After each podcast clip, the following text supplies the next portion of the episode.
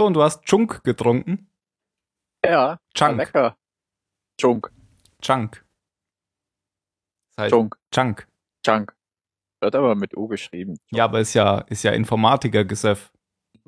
Ist das wahr? Ja, klar. Da, gestern haben wir als Geowissenschaftler getrunken. Ja, das geht auch. Aber dabei haben wir äh, programmiert. Ah, siehst du? Wir haben einen Temperaturfühler programmiert, um uns ein Steak sous vide zu machen. Und hat's geklappt.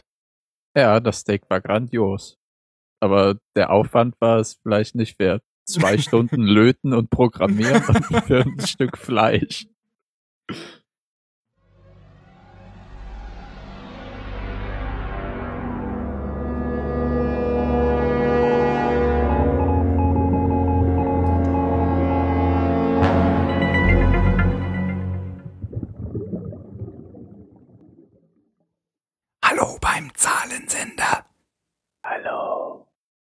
Hallo. Heute mit dem Jan. Hallo. Hallo. Und dem Mario. Quatsch. Der ist doch gar nicht da. Dem Phil. Der ist auch nicht da. Und der Danny. Ach, die ist doch nie da. Und dem Tim. Ja, hallo. Oh, Heute der ist- da. Heute haben wir eine Premiere, nämlich sind nur zu zweit. Ich glaube, das ist tatsächlich das, das einzige und erste Mal, dass wir hier nur zu zweit sitzen. In unserem Zahlensenderstudio. Alle anderen Plätze sind leer. Es ist ein unglaublicher Blizzard gekommen. Und äh, drei Zentimeter durchgehende Schneedecke halten die anderen davon ab, hier ins Studio zu kommen. Ja, Aber ich bin mit dem Fahrrad. Ich kann das. Ja. Und ich wohne ja eh im Studio. Auf dem Baum. Im Berg. Mit einer riesen äh, Radarschüssel, die gegen einen Berg gerichtet ist. So wie Michaels Radarschüssel. Ah, Michael. Michael. Michael, der kommt heute auch hervor. Ja, genau. Obwohl, mit dem haben wir schon gar nicht mehr gerechnet. Stattdessen. Der war ja tot. Ja. Aber die Insel macht's möglich.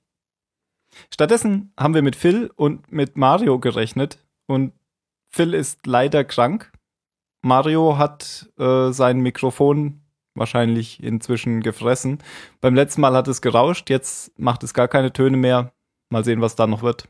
Kann sich nur um Wochen handeln. Ja. Ja, mal gucken. Also, wenn da draußen jemand auf Marios Stimme steht, wie wär's mit einer Spende? Spendet ein Mikrofon an zahlensender.net. Genau. Ähm, das ist nämlich auch schon gleich dann unser Problem, denn Mario hätte eigentlich diese Folge jetzt vorstellen sollen. Und so müssen wir das jetzt machen, indem wir uns da durchhangeln. Aber da ich mich eh nie vorbereite, passt das. Ach, was du immer so verrätst, das hätte ich doch jetzt nicht verraten, da hätte es keiner gemerkt. Das wissen die Leute, glaube ich. Na gut, ich will eh noch was kurz zur vorletzten Folge sagen, nämlich zur Folge ZS65, das überhörte Implantat. Die hast, glaube ich, auch du vorgestellt. Ist wahr? Ja. Mm. Ah ja, stimmt. Ich hatte vergessen, dass es da sowas gibt wie ein Implantat. Genau. Aber auf das will ich jetzt gar nicht zurückkommen, sondern auf die Shocking News, die wir damals besprochen hatten. Nämlich, dass ähm, dieser Breaking Bad Moderator, nein, Autor, erzählt hat, dass Lost äh, nie geplant gewesen wäre und sie sich so von Folge zu Folge entlanghangeln. Phil hatte damals äh, gesagt, dass das so klingt, als wollte er jetzt äh, hauptsächlich Aufmerksamkeit haben. Und das hat sich bestätigt, denn ich habe mal weil ich diesen Link wiederfinden wollte, um ihn in die Shownotes zu packen, habe ich Mhm. gesucht im Internet nach, nach diesem Titel, ähm, They Went Along as the Story Goes On oder sowas und habe dann von 2010 im Prinzip ganz viele Blog-Einträge gefunden mit, mit, dem, mit dem entsprechenden Titel. Also, jetzt haben wir 2015, 2010, fünf Jahre. Das gab's alles schon mal. Nochmal ausgraben. 2010 gab es ein ziemlich interessantes Interview mit, äh, lass mich lügen, nicht Damon Lindelof, sondern Carlton Hughes, genau. Also es war ein Podcast, der heißt, ähm, wie heißt der denn? The BS Report, amerikanischer Podcast. Und da hat Carlton Hughes so aus dem Nähkästchen geplaudert, wie sie denn die Serie entwickelt haben und wie es dazu kam, wie sie sich entwickelt hat. Und da hat er natürlich gesagt, es gab natürlich keinen Masterplan, weil so eine Serie, die über mehrere Staffeln und Jahre sich bewegt, ähm, die lebt nicht im, im freien Raum. Also da kann man gar nicht ohne äußere Einflüsse drauf abzielen. Was jetzt natürlich nicht ganz die Entschuldigung dafür ist, dass man nicht von vorne bis hinten die Story schon plant. Ähm, aber er hat dann halt sowas gesagt wie, ähm, ja, es kann halt auch sein, dass Schauspieler dazukommen oder welche abgezogen werden oder einfach nicht mehr weitermachen wollen und damit muss man halt immer umgehen. Und wir hatten schon mal gesagt, dass Michael Emerson ja eigentlich gar nicht für lange geplant war. Und das erklärt er da auch und sagt äh, spätestens mit dem Satz, ähm, You guys got any milk, war uns klar, dass wir den länger beschäftigen wollen. Und so haben sie dann halt um den rum mehr drumrum gebastelt. Aber, aber dieser Satz hat die überzeugt? Ja, so wie er das halt gespielt hat. Den Satz haben sie wahrscheinlich sogar selbst reingeschrieben. aber er hat es besser gesagt, als sie es je vermutet hätten. Ich glaube, das Gesicht war da ausschlaggebend. Ja, und äh, Dani hat, als sie noch unter uns geweilt ist, auch mal äh, über Mr. Echo gesprochen, der ja eigentlich für längere Zeit noch geplant war. Und da wollte der Schauspieler tatsächlich nicht mehr ähm, auf Hawaii leben, weil das für ihn zu, zu weit weg war. Und mhm. hat sich dann rausschreiben lassen. Deswegen auch der abrupte Tod von Mr. Echo. Ja, ziemlich interessanter Podcast. Ähm, ich habe ihn nicht hundertprozentig gehört, aber so nebenbei und es könnte sein, dass man, dass man ein bisschen gespoilert wird, wenn man den hört, bevor man Lost ganz geguckt hat. Also es war jetzt nicht so schlimm, aber vielleicht sollte man ihn erst hören, wenn man Lost geguckt hat, um sicher zu gehen. Ich habe ihn ähm, bei dem anderen Link in ZS 65 verlinkt. Hm. Also darf ich ihn mir nicht anhören. Ich glaube, du könntest ihn dir schon anhören, das würde nicht viel schaden. Du weißt okay. ja eh schon alles. Dachte ich bis ich die heutige Folge geguckt habe. Und da hast du, hast du ähm, irgendwelche gravierenden Neuigkeiten daraus erfahren? Ja. Okay. Ich fand die jetzt gar nicht so, so, so, so auflösend an, an Rätseln, aber hm, kommen wir. Nee, ich, äh, nee, auch keine Rätsel aufgelöst, sondern neue gestellt. Ach so. Ich dachte, es wäre was aufgelöst worden, was du dir anders hättest vorgestellt. Nö, wurden neue Rätsel aufgeworfen, wo du denkst, hä? Der Typ war doch tot oder andere Sachen. Okay. Ja, dann lass uns loslegen. Die Folge heißt Tag der Empfängnis oder auf Englisch DOC. Also D.O.C. Was anscheinend ein amerikanischer Fachbegriff ist für Date of Conception. Also ja. Tag der Empfängnis. Kanntest du das? TDE. TDE? DOC. Tag der Empfängnis. Hört man ja ständig. TDE. Ja, immer, klar. Dann war dein TDE. Ah, oh, mein letzter war am dritten. okay, auf jeden Fall ist die, die englische Folge dadurch wesentlich äh, kürzer vom Titel her. Sie stammt von Edward Kitzes und Adam Horowitz. Die sind uns inzwischen auch schon ziemlich bekannt und werden uns auch noch lange begleiten. Und spielt am 85. und 86. Tag. Ja. Ja. Okay. Fokus liegt auf Sun. Genau, weil Jin ist ja nicht da. Normalerweise sind die ja oft zusammen im Fokus, aber Jin ist ja auf Campingurlaub gegangen mit den übrigen Jungs. Das ist äh, die Nebenhandlung mhm. auf der Insel. Also die ist, hier, ist eine ganz klassische Folge mit äh, Flashbacks vor dem Absturz. Ähm, die, die irgendwie sonst bei anderen Charakteren gehen die Flashbacks von in irgendeiner chronologischen Reihenfolge, also vom Anfang weiter weg bis und bewegen sich immer weiter in Richtung des Absturzes. Bei Locke vor allem war es so. Ja, ja, bei Kate zum Beispiel auch. Stimmt. Und ähm, bei Sawyer war es ja auch so. Nur bei äh, Sun und Jin irgendwie überhaupt nicht so richtig. Weil die Folge ja jetzt wieder vor der letzten liegt, nämlich scheinbar direkt nach der Hochzeit. Genau, genau. Und die beiden frisch verliebt sind und Jin noch als, äh, keine Ahnung, Hausmeister oder sowas für, für Suns Vater arbeitet. Und die beiden frisch verliebt eben noch sind und nennen sich noch beide Mr. und Mrs. Wie heißen die? Quan? Mhm. Also Jins Nachnamen. Und äh, ja, ich klapper die einfach ab. Die, also die, die Verbindung, glaube ich, zwischen Inselhandlung und Flashbacks ist ein bisschen das Mutterdasein. Weil äh, im Flashback lernt man Jins Mutter kennen oder wenigstens seine leibliche Mutter. Die Inselhandlung dreht sich ja um Sun als Mutter. Und ich dachte, ähm, diese, diese Mutter, diese Schauspielerin käme mir bekannt vor. Ich habe aber mal geguckt, äh, ich habe die nirgendwo sonst in einer Serie ähm, wird, wird sie aufgeführt. Echt nicht? Mir kam die nämlich auch verdammt bekannt vor. Okay, dann muss, muss ich nachher vielleicht nochmal genauer gucken. Ich hatte dann gedacht, vielleicht kenne ich sie einfach daher, dass ich das alles schon mal gesehen habe. Ja. ja, ich müsste sie mir jetzt nochmal angucken, aber meine Vermutung wäre irgendwie äh, die, die koreanische Mutter aus Gilmore Girls oder sowas. Mhm.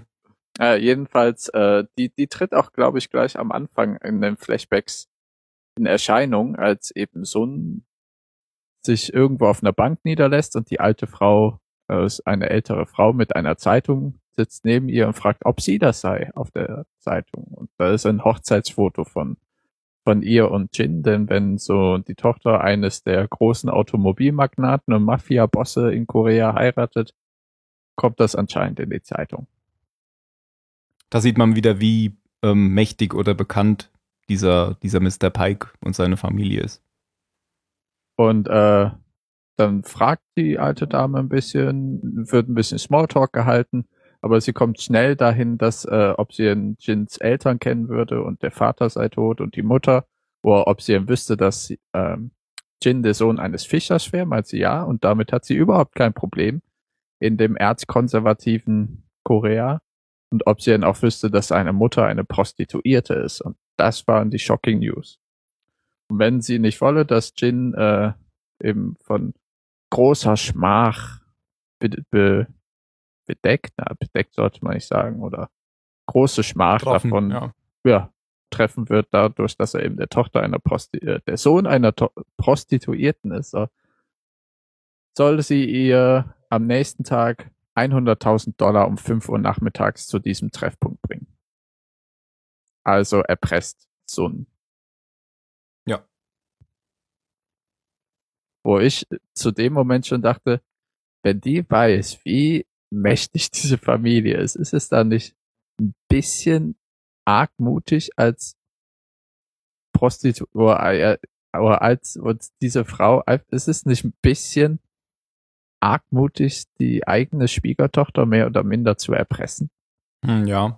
Äh, nachher nutzt das ja auch Sun aus und spielt genau diese Karte, wenn, wenn sie sie dann wieder trifft. Ja, long story short, die ähm, Sun will eben hadert ein bisschen mit sich selber und ähm, auch mit Jin oder ja, was sie eben tun soll, ob sie auf die Erpressung eingehen soll oder nicht. Aber long story short ist, dass sie zu ihrem Vater geht um 100.000 Dollar bittet und dann erfährt man auch, wie Jin überhaupt erst in die Fänge ihres Vaters kam, nämlich er sagt, ich gebe dir das Geld, nachdem sie ihm erklärt hat, dass es darum geht, äh, jemanden, den sie liebt, vor einer großen Schande zu bewahren. Erklärt sie ihn da, äh, erklärt er ihr, dass wenn sie das Geld nimmt, wird die oder schuldet nicht sie ihm das, sondern Jin. Das heißt, dass Jin ab sofort für ihn arbeiten wird. Komischerweise nimmt sie das Geld trotzdem, obwohl sie ja äh, weiß, was das heißt. Und sie tut ja später oder in den anderen vorigen Folgen immer so echt überrascht und schockiert, wenn Jin von seinen Arbeitseinsätzen nach Hause kommt. Zum Beispiel mit dem Blut an den Händen im Badezimmer und so weiter. Ja, aber ich glaube nicht, dass sie da überrascht ist, sondern schockiert. Ja, ja, schockiert eher. Ja, sie weiß ganz ja. genau, was da los war. Und ich glaube, sie, sie hat auch so, ähm, sie, sie, sie hat auch auf der Insel immer diesen, diesen Modus drin, dass sie sich schuldig dafür fühlt, was, wie die ganze Geschichte gelaufen ist, weil das war jetzt der Auslöser letztendlich. Ja. Diese, diese 100.000 Dollar, die sie ähm, da gedealt hat mit ihrem Vater und er dann gleich dafür einen, einen Gegenwert haben wollte. Genau, und Jin weiß davon ja nichts, also er findet die 100.000 Euro, äh, Dollar, aber äh, Sun erzählt ihm eben, dass halt Geld, das sie von ihrem Vater geliehen hat, um eben neue Möbel zu kaufen für ihre neue Wohnung. Und hoppla, da ist natürlich eine Lüge und Jin in sein, er fühlt sich ja ein bisschen minderwertig oder er weiß ja, dass er aus einer armen Familie kommt, aus armen Verhältnissen, sagt, dass er für Sun sorgen kann. Wird eben länger dauern, bis sie schöne Möbel haben und so weiter und so fort. Und sie soll das Geld doch ihrem Vater zurückgeben. Was natürlich gut zusammenpasst, weil sie wird das Geld ja der alten Frau geben und dann ist das Geld weg. Wollte ich gerade sagen, das war dann die goldene Brücke für sie, damit sie ja. nicht mehr äh, irgend sich eine Story ausdenken muss, wo denn jetzt die schönen Möbel plötzlich sind. Auf die Gefahr hin, dass sie eben äh, nicht von irgendwem einfach so geblackmailt wird, sucht sie dann noch äh, Jins Vater auf in diesem Fischerdorf und ja, bekommt halt wirklich raus, dass die, dass die Geschichte stimmt, dass Jins Mutter eine Prostituierte ist, die Jin einfach so bei ihrem oder bei dem Fischer gelassen hat, nachdem er geboren wurde. Und es ist nicht mal sicher, dass der Fischer überhaupt der leibliche Vater ist von Jin, aber er hat ihn aufgenommen, sich um ihn gekümmert und ist de facto der Vater von Jin, der Sohn. Ein paar Sachen sind mir noch aufgefallen bei, bei diesem Fischer. Also wir kennen den ja schon, wir kennen ja Jins Vater schon aus, aus einer Szene, in der Jin ihn besucht hat. Ähm, aber als Sun diesen Steg am Anfang entlang geht, ist mir sofort aufgefallen, oh, das ist doch genau der Steg, wo das U-Boot lag und ähm, wo, wo die anderen ihre Basis da hatten. Ach echt? ja, also habe ich sofort dran gedacht, das sieht genauso aus, dachte ich. Da waren so, so ein paar kleine Boote zwar vorne hingelegt, aber der Hintergrund sah genauso aus. Mit diesen Bergen und mhm. so weiter, ne? Ach, und dann habe ich nachgeguckt und es ist tatsächlich am gleichen Fischweiher gedreht worden. ich hatte schon gedacht, ach cool, sind die wirklich nach Korea gegangen für ein paar Szenen? Natürlich hast du das gedacht. Ja. Lost macht sowas. Ja. Sie machen ja auch äh, die Themse digital. Ähm, und dann ähm, ist mir noch aufgefallen, dass dieser Vater von Jin eigentlich so der macht so den Eindruck, also er hat sich total gefreut, dass, dass Sun aufgetaucht ist und hat sie auch äh, sofort erkannt, obwohl er ja, glaube ich, kein Bild von ihr gesehen hatte. Und er ist so, macht so den Eindruck, als wäre er vollkommen mit der Welt im Reinen, oder? Er ist, führt da so ein einfaches Leben, aber er mhm. liebt seinen Sohn und es macht ihm auch nur ganz kurz was aus, dass er ihn für tot erklärt hat. Ja. Aber er ist halt so, so total der Zen-Meister, habe ich das Gefühl. Ich fand da ist äh, beneidenswert. So, so sein Leben. Ich meine, es ist garantiert nicht so romantisch, wie es da jetzt dargestellt wird, aber ein vollkommen friedlicher alter Herr. Ja. Und er freut sich sehr, dass er jetzt äh, Jin, Jin? Nein, Sun kennengelernt hat. Ich verwechsel immer noch Sun und Jin die ganze Zeit. Gibt's noch was zu dem, zu dem Vater? Hm, nee, eigentlich nicht. Also er ist ein unglaublich liebe, liebensvoller Mensch, glaube ich. Und Jin hat sich ja auch später, das wissen wir ja, mit ihm wieder versöhnt, wo er dann im, im Anzug oder so ja dahin kam und nachher haben die ja zusammen Fische gefangen. Ach, war das später? Ach so, ja, das war ja dann auch später. Schon, dass das stimmt. später ist, weil er ja jetzt noch äh, ja Hausmeister ist. War, war er wirklich Hausmeister? Ja, irgendwas. Er hatte diesen blauen Overall auf der Arbeit immer an. Oh, habe ich jetzt gar nicht gesehen. Okay. Janitor oder wie sowas. Hm. Floorman hat der, glaube ich. Stimmt. Genannt. Ja, stimmt. Ah, genau, da wollte ich noch hin zum, zum Arbeitsplatz. Ähm, da waren ja so ein paar Leute, die gerade mit Mr. Pike diskutiert haben in seinem mhm. Büro. Übrigens hat der Mann diese Treppe da hoch, die sieht schon aus, als wäre sie direkt aus Jurassic Park, oder? Diese riesen Steintreppe in dieser riesen Halle. Ja. Dann direkt führt sie zu seinem Büro und zu seinem Schreibtisch. Das sieht alles aus, als wäre es da äh, ein, ja, das, man merkt, dass der sehr mächtig ist und das dadurch darstellt. Ähm, und die waren ähm, irgendwie Geschäftspartner von ihm. Ähm, das war ja nicht untertitelt, aber er sagt sowas wie, ähm, dass er, dass die Hanso Foundation empört darüber sei, dass äh, die Firma Pike die Ausrüstung nicht angeboten hat. Also hier wieder irgendwie ein Link zu der Hanso Foundation, die wir ja schon kennen von der Dama-Initiative. Denn da gab es ja auch diesen großindustriellen Alva Hanso, glaube ich, hieß der. Mhm. Und der hat diese Dama-Initiative unterstützt. Oder gegründet sogar. Ich bin mir nicht mehr sicher. Nein, ich glaube unterstützt. Ich kann mich da gar nicht mehr dran erinnern. Gut, dass du so einen Überblick hast. Nein, in einem von diesen ähm, Bunkerfilmen, die sie sich angeguckt haben, haben sie ja diese beiden äh, Doktoranden, die die Dama-Initiative gegründet haben. Ich glaube, The Gruth hießen die. Die haben sie gezeigt und dann auch diesen Alva Hanso so durch so ein Bürohausfenster von außen gefilmt. Ah, ja, ja. Und, und der hat irgendwie da jetzt auch ähm, Geschäftsbeziehungen zu Pike. Aber das ist nur, nur ein Easter Egg. Fun Fact. Fun Fact, genau. Ja, der gibt dir ja die 100.000 Dollar, ne? Mr. Pike. Genau. Ich weiß gar nicht. Ah ja, wir, nee, wir waren beim anderen Vater, dem Fischervater. Ja. Guter Mann, guter Mann. Sagt dann eben noch zu Sun, dass äh, sie Jin auf keinen Fall erzählen darf, dass sie ihn besuchen war und er ist halt nur glücklich, wenn sein Sohn glücklich ist. Und Ja. das finde ich schön. Ja, und mit der äh, Geschichte bestätigt geht sie dann am nächsten Tag zu der Ollen, die da wartet und gibt der gierigen alten, raffgierigen Frau den Umschlag mit den 100.000 Dollar. Mit dem Kommentar eben, sie weiß doch hoffentlich, wie mächtig die Familie Pike ist. Und das beeindruckt sie auch ein bisschen. Ja, ich glaube auch, sollte auch, ne, weil wenn, wenn sie, ähm, wenn Jin schon denken soll, dass seine Mutter tot ist, dann sollte sie auch besser äh, dabei bleiben, sonst könnte es nicht sein, dass es Realität wird. Genau. Also da hat Jin ein bisschen, äh, so ein bisschen gedroht. Zu Recht, aber ich hätte meinem Vater, glaube ich, aber ja, okay, sie ist ja nach wie vor die leibliche Mutter, aber so wie sie von Jin gesprochen hat, ist es so erniedrigend gewesen, dass man eigentlich seinem Vater hätte sagen können, in Suns Position, hey, da ist eine ältere Dame, die erpresst mich, kümmere dich mal drum. das wollte sie natürlich nicht, weil sie ja schon vermutet hat, dass das äh, Jins Mutter ist. Ja, ja, natürlich nicht. Das macht man nicht mit der eigenen Schwiegermutter, aber Und äh, sie ist ja jetzt auch gegenüber Jin im Vorteil, weil der denkt ja immer noch, dass seine Mutter tot ist. Wieder ein Geheimnis, was sie mit sich rumschleppt. Aber ansonsten hat die ganze Geschichte mit der akuten Inselhandlung von Sun eigentlich nichts zu tun. nichts zu tun, ne. Man weiß jetzt eben nur, dass sie den, der Ursprung für Jins äh, brutale Verhältnisse. Genau.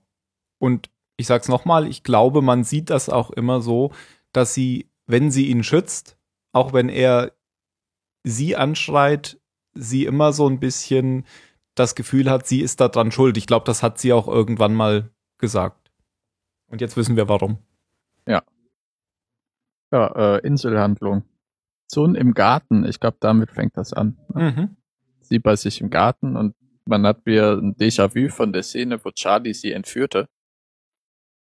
Äh, jetzt ist es aber Jack, der aus dem Dschungel kommt und sie nicht entführt, sondern sie zu ihrer Schwangerschaft befragt. Erstmal so normale Fragen wie, hast du noch morgens ähm, Übelkeit. Übelkeit ja. und so weiter. Fragt dann aber auch, ob sie Blutungen hat. Und sie fragt, warum er das eben fragt. Er meint eben, ja, ich bin Arzt. Ich will monitoren. Und das macht sie aber misstrauisch. Genau, genau. Da redet sie ja mit Kate drüber und Kate sagt, ah, äh, frag doch mal Juliet. Dann geht sie zu Juliet und fragt eben, was, was ist hier los? Warum, warum, was ist mit, mit schwangeren Frauen auf dieser Insel? Weil ich glaube, Kate erzählt noch, dass Juliet eben Jack und ihr erzählt hat, was mit schwangeren Frauen auf der Insel passiert. Hm. Oder täusche ich mich? Ich weiß nicht. Auf jeden Fall, Naja, ja, ist ja sagt- auch quasi egal. Ja, also sie sagt sowas wie, geh mal zu Juliet, sie kennt sich mit, mit, äh, mit Schwangerschaften aus auf der Insel. Aber als, als so ein sehr insistierend fragt, was passiert mit schwangeren Frauen auf dieser Insel, sagt sie schließlich, they die.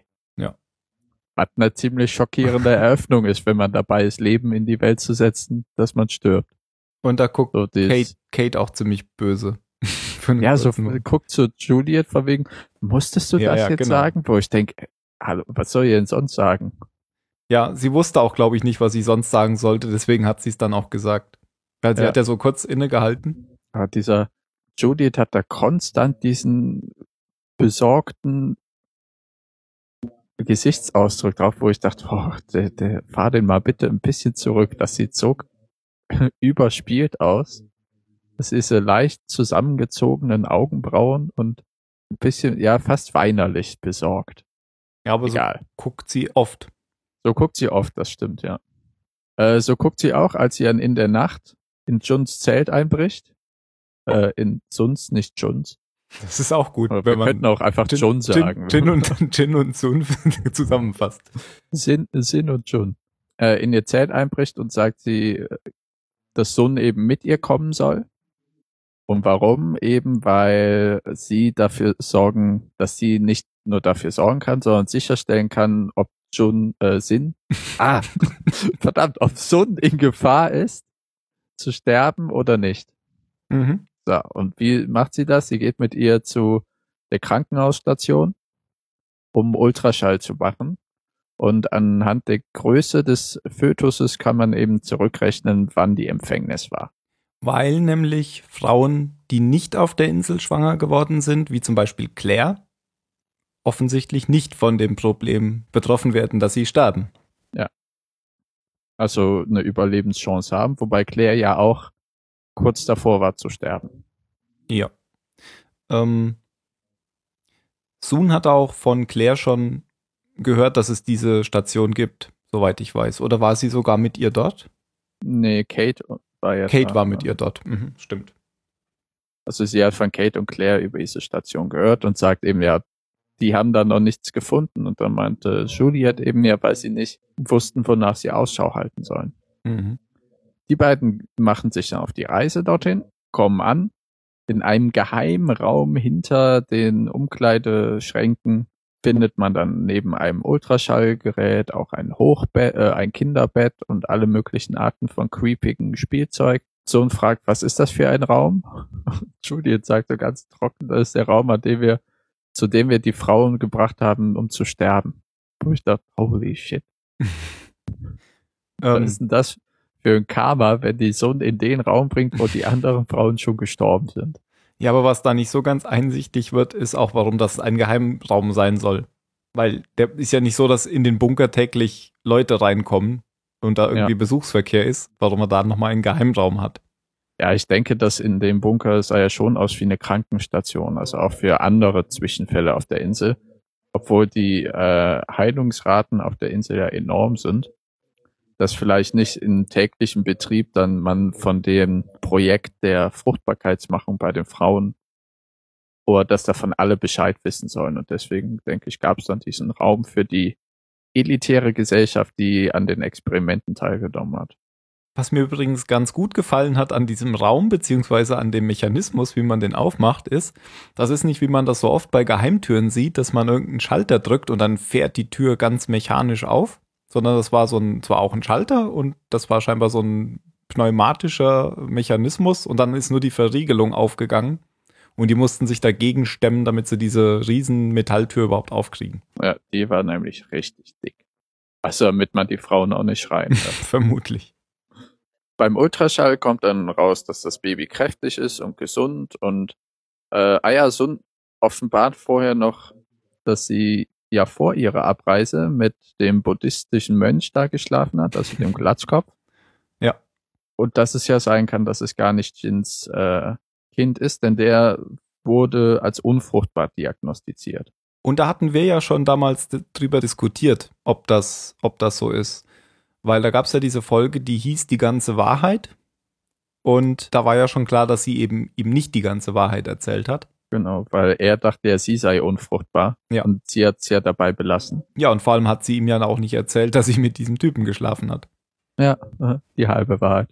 Und das ist ja eine, eine viel einleuchtendere Version der Geschichte, warum sie jetzt schwanger ist, als zu sagen, es ist ein Wunder. Aber das hat er ak- akzeptiert. Ja, aber es kommt auch raus, dass es die Wahrheit ist. Ja, kann man so sagen, weil nämlich ähm, Juliet ihr eröffnet, dass die Spermienanzahl auf der Insel viel höher sei und dass es deswegen sein kann, dass sie doch von Jin schwanger geworden ist, wenn sie auf der Insel schwanger geworden ist. Also es ist nicht nur eine äh, fruchtbarkeitstötende Insel, sondern auch eine fruchtbarkeitsmachende Insel. Total ironisch. Und es ist dann auch de facto so, weil die Empfängnis acht Wochen ungefähr her sein muss. Und also so 60 bis, na, ein bisschen weniger, ne? 48. äh, 28 mal 2. 56 ja. bis 60 Tage, wie auch immer. Und sie sind ja schon 89 Tage hier. Genau, genau. Ja, aber da sagt Juliet nämlich 90. Ah. Glaube ich. Das war bestimmt nur ähm, geschätzt. Und das heißt natürlich, dass Jin der Vater ist und so trotz der Eröffnung, dass sie sterben wird, weil sie eben auf der Insel schwanger wurde, ziemlich erleichtert zu sein scheint. Und im Vorfeld hatte sie eben Juliet noch gefragt, warum sie ihr überhaupt hilft und das war eine sehr überzeugende Antwort, denn als Fruchtbarkeitsdoktor war sie es gewöhnt, dass wenn sie gesagt hat, äh, oder Frauen eröffnet hat, dass sie schwanger seien, dass sie, dass das eine frohe Botschaft war und die Frauen von Glück erfüllt waren. Nur seit sie auf der Insel war, hat sich das ins Gegenteil verkehrt, weil es eben Todesurteil gleich kam. Ja. Und sie will Frauen wieder frohe Botschaften überbringen. Und das hat sie ja auch da gemacht irgendwie. Ja, äh, Sun weint zuerst, aber es stellt sich dann raus vor Glück, weil das Kind von ja. Jin ist und das ihr wichtiger ist, als dass sie überlebt. Äh, wissen wir eigentlich, was mit den Kindern passiert? Sterben die auch? Oder ist das nie gesagt worden? Äh, ich denke schon. Also, so wie ich das verstanden habe, passiert es ja, dass ähm, der, das körpereigene Immunsystem sich gegen das Kind wendet im Körper und das dadurch eben, ja, da das aber mit der Mutter verbunden ist, stirbt sie wohl auch. Ja. Also ich meine, das Immunsystem von Kind und Mutter wird ja geteilt über die Nabelschnur. Mhm. Und stimmt, sie sagt ja auch noch sowas wie äh, im, im zweiten Drittel. Sie, sie schaffen nie das dritte Drittel der Schwangerschaft ja. oder so zu erreichen. Genau. Aber ich glaube, das, das verbindet die beiden jetzt irgendwie. Juliet und Sun. Hatte ich so das Gefühl in, in dieser Folge. Ja, und äh, Juliet bringt Sun nach draußen, sagt, äh, ich gehe noch zurück, um eben sicherzustellen, dass wir unsere Spuren verwischt haben, geht zum Schrank, wo ein Diktiergerät drin ist und sagt, es ist jetzt 6 Uhr morgens. Ich habe bei Sun eine Schwangerschaft diagnostiziert. Sie ist in der so und so vierten Woche und die, äh, wie, wie sagt man das im Fachjargon? Nicht die Herausnahme, sondern die ja, Extraction. Also um Sun herauszuholen aus der Gruppe kann dann und dann stattfinden schaltet das Diktiergerät ab und sagt, äh, ich hasse dich, Ben. Also sie hinterlässt eben ihre Maulwurf-Nachricht für Ben. Ja. Und das gibt einem so einen Hint, dass er sie wieder mit irgendwas manipuliert hat, um sie eben in die Rolle des Maulwurfs zu zwängen. Was also, wir ja schon wussten, dass sie in der Rolle ist. Ja, ja, wir wussten das, aber man wusste jetzt nicht, macht sie das irgendwie freiwillig, weil sie doch ein ambivalentes Liebesverhältnis zu ihm hat oder Ach so, erpresst meinst, er sie wieder. Mh, hm, weil, und weil, weil sie jetzt gesagt hat, ich hasse dich, genau. wird es jetzt ziemlich klar, dass sie halt das wieder nicht freiwillig macht. Ja. Ich denke halt, äh, sie, Ben hat sie ja zu dieser Satellitenstation gebracht und hat ihr ihre Schwester gezeigt. Er hat wahrscheinlich wieder da irgendwas gesagt. Dann darfst du zu ihr zurück. Ja, aber er, sie kann ja jetzt nicht mehr zurück. Warum? Sie durfte ja zurück. Ach so, weil es ja nicht mehr geht, sagt ja das Ben. Das U-Boot ist ja, ja äh, kaputt. Und sie durfte ja zurück als, äh, als Voraussetzung, dass er, dass Jack ihn operiert. Zweimal. Einmal Stimmt, eben den ja. Tumor raus und die Infektion dann bekämpft. Und dann durfte sie nach Hause und dann waren sie auf dem Weg zum U-Boot und dann hat John Lockhart ja in die Luft gejagt. Zum Glück für Ben, ja. Genau. Ah ja, und mit der Satellitenschüsselstation, da können wir auch gleich überleiten zur Nebenhandlung auf dieser Insel, nämlich dem Male Bonding. Also wir hatten jetzt das Female Bonding und jetzt kommt der Male Bonding Camping Trip. Der ja. ist ja geendet in dem Fund von einer Frau, die Desmonds Frau sein sollte, ist aber nicht wahr, die die vier ja im Dschungel gefunden haben. Die arme Frau ist dem Tode nah, sagt das in mehreren Sprachen, in Chinesisch, Italienisch, Spanisch, Portugiesisch, Portugiesisch und äh, bei näherer Betrachtung stellt sich eben heraus, dass ein Ast in ihren rechten Brustkorb eingedrungen ist und wo die Lunge verletzt hat, wie man später herauskriegt. Also Punkt. Ich hab, ja. Also es steckt halt drin, ja. Ja, ja, es steckt drin.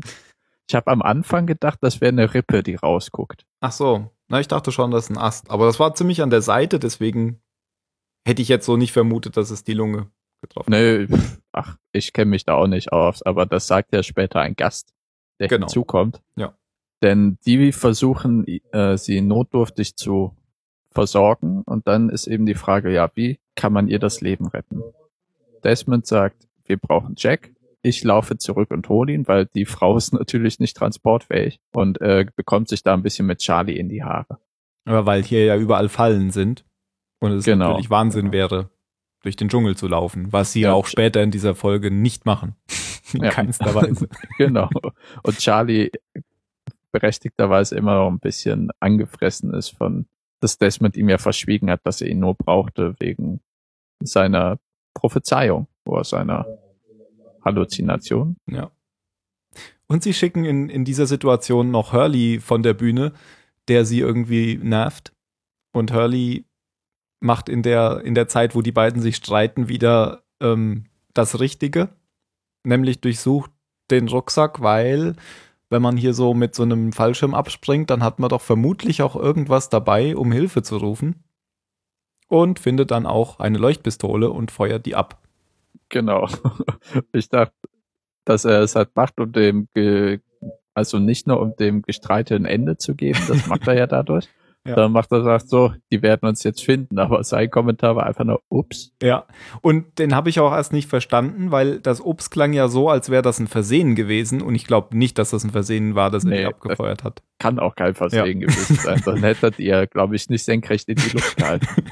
Ja. Dann so, hoppla.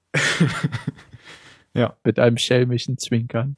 Und es war ihm jetzt halt egal, wer ihn findet oder wer sie findet. Ähm, das war jetzt das Beste, was er tun konnte, um dieser verletzten Person zu helfen. Und es findet sie der einäugige Michael. Was sehr seltsam ist, denn der lag ja tot neben dem äh, T-Rex-Zaun. Genau. Dr. Kate hatte ja seinen Tod diagnostiziert. Stimmt. War eigentlich Jack nicht dabei? Ah nein, Jack haben sie ja Nee, gesucht. nee. Ja. ja. Ja, und er hat immer noch das verkrustete Blut an den Ohren. Das habe Also ich gar man- nicht gesehen, wirklich. Also so ein bisschen Blutreste an den Ohren. Und äh, da sieht man, es ist halt kein Klon oder sowas. Es muss schon der Typ sein. Boah, sie Hm. hätten ihn nachträglich geschminkt. Und äh, Charlie spricht den eben auch darauf an. Wir dachten, du seist tot. Also wurde uns so erzählt. Und ja, auf dieser Insel äh, ist das alles nicht so nicht so eindeutig, wie es immer scheint. Ja, deswegen verstehe ich auch nicht ganz, warum du eben schon erwähnt hast, dass das ähm, für dich seltsam war, weil der war halt offensichtlich nicht tot und man ist ja auf der Insel relativ schnell wieder fit. Ja, ich dachte eben, dass er tot gewesen sei. Und dann kommt er auf einmal wieder und da dachte ich, ah, okay, oh mein Gott, was soll denn das? Und ähm, wir wissen ja, dass er äh, Sanitäter war in der russischen Armee. Und er schafft es eben, das Mädel auf sehr deutlich dargestellte Art und Weise zu, zu retten. Ist Also halt das schon eine war schon coole echt Sau. fies, ja. Aber wie die es gezeigt haben. Äh, Was hat er ihr eigentlich in die Lunge ge gestochen, damit die nicht kollabiert? Ähm, eine Hülle von der Spritze. Ah, weil also ich du hast eine, genau, die, die, die, den Stempel eben rausgezogen. ja Und dann mit der Nadel. Eben, schon oder wie?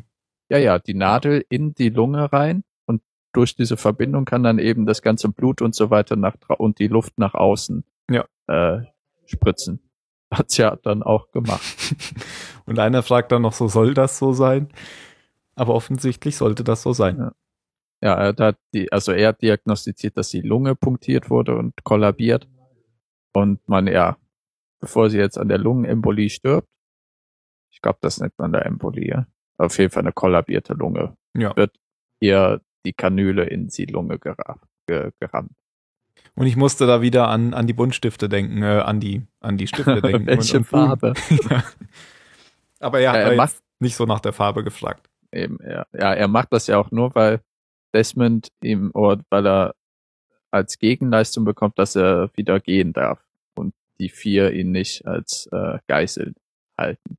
Ich weiß gar nicht, wer von dem in seiner Gegenwart auch erzählt, dass es ein Satellitentelefon oder dass die Dame ein Satellitentelefon mitgebracht hat. Weiß ich auch nicht mehr, aber das kommt zur Sprache. Genau, er bekommt es auf jeden Fall spitz, denn nachdem er dem Mädel das Leben gerettet hat und Desmond sagt, okay, du kannst gehen, entfernt er sich und Ah, Moment. Sie spricht ja auch dann wieder in verschiedenen unterschiedlichen Sprachen, die nur Michael verstehen. Die anderen, die anderen jetzt nicht. Am Anfang sagt sie irgendwas, ich weiß nicht mehr, Hilfe oder so.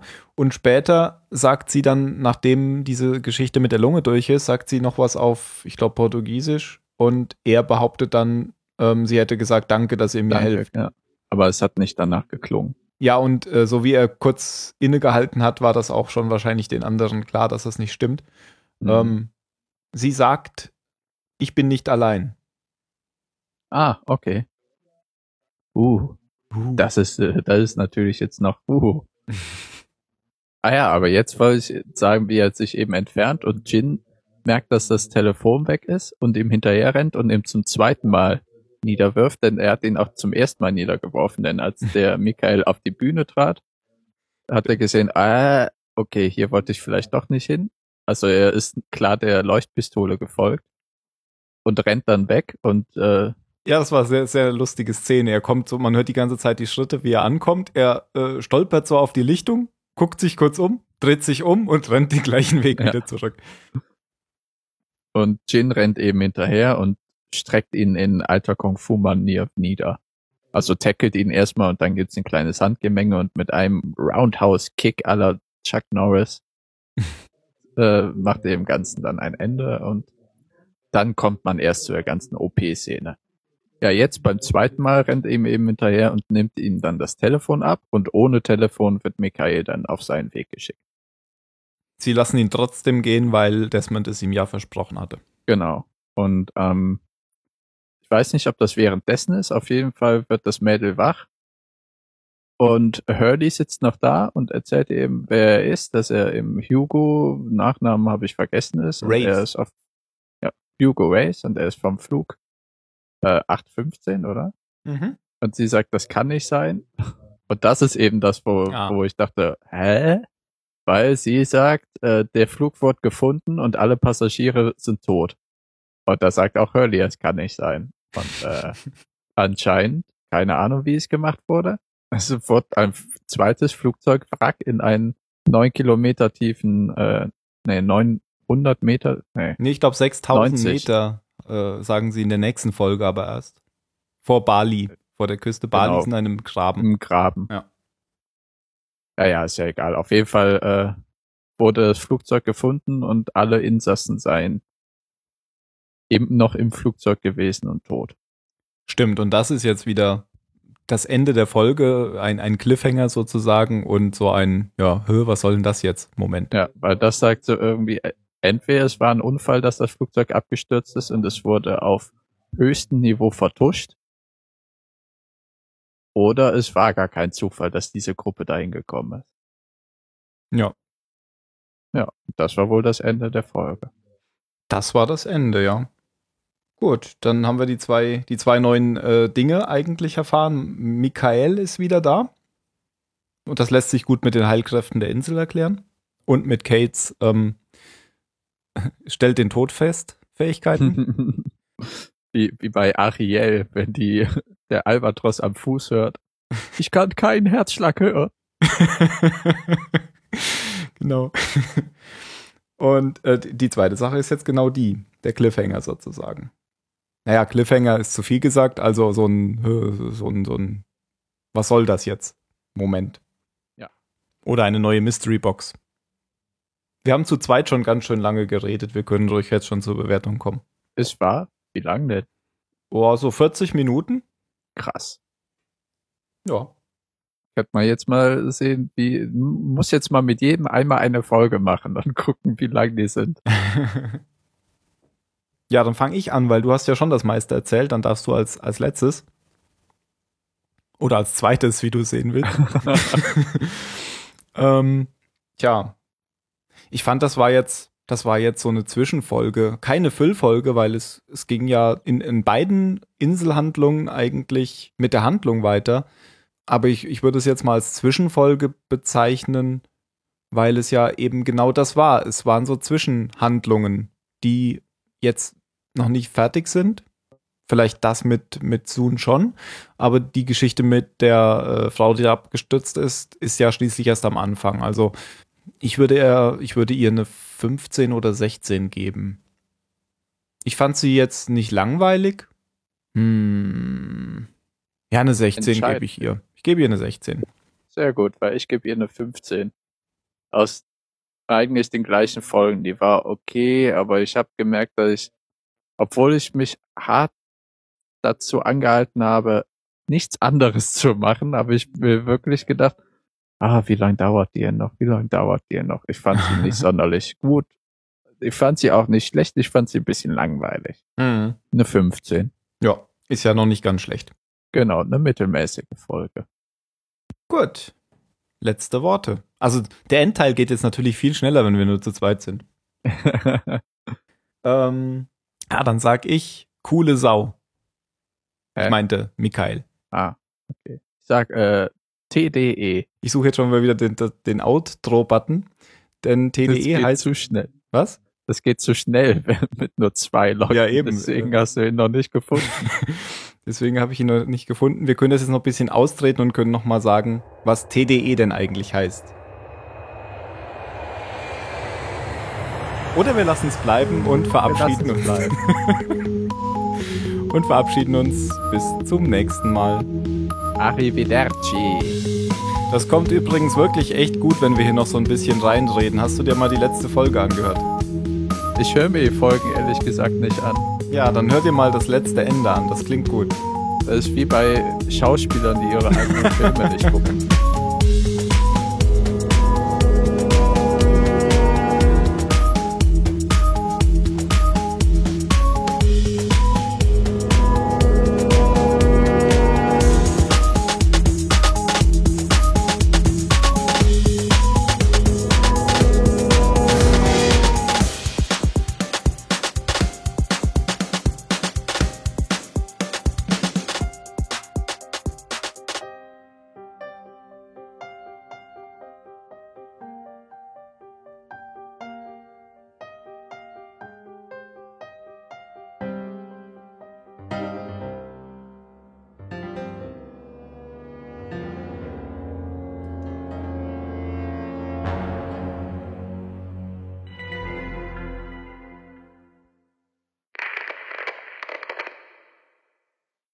Fertig.